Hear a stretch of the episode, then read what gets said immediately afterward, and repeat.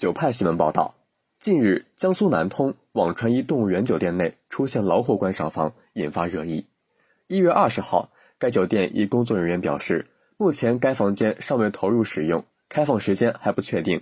据报道，房间内有相应的防护措施，玻璃采用的防爆玻璃，安全性可以保障。对此，南通市文旅局表示，目前已经暂停该项目的营业和宣传。感谢收听《羊城晚报·广东头条》。我是主播张世杰。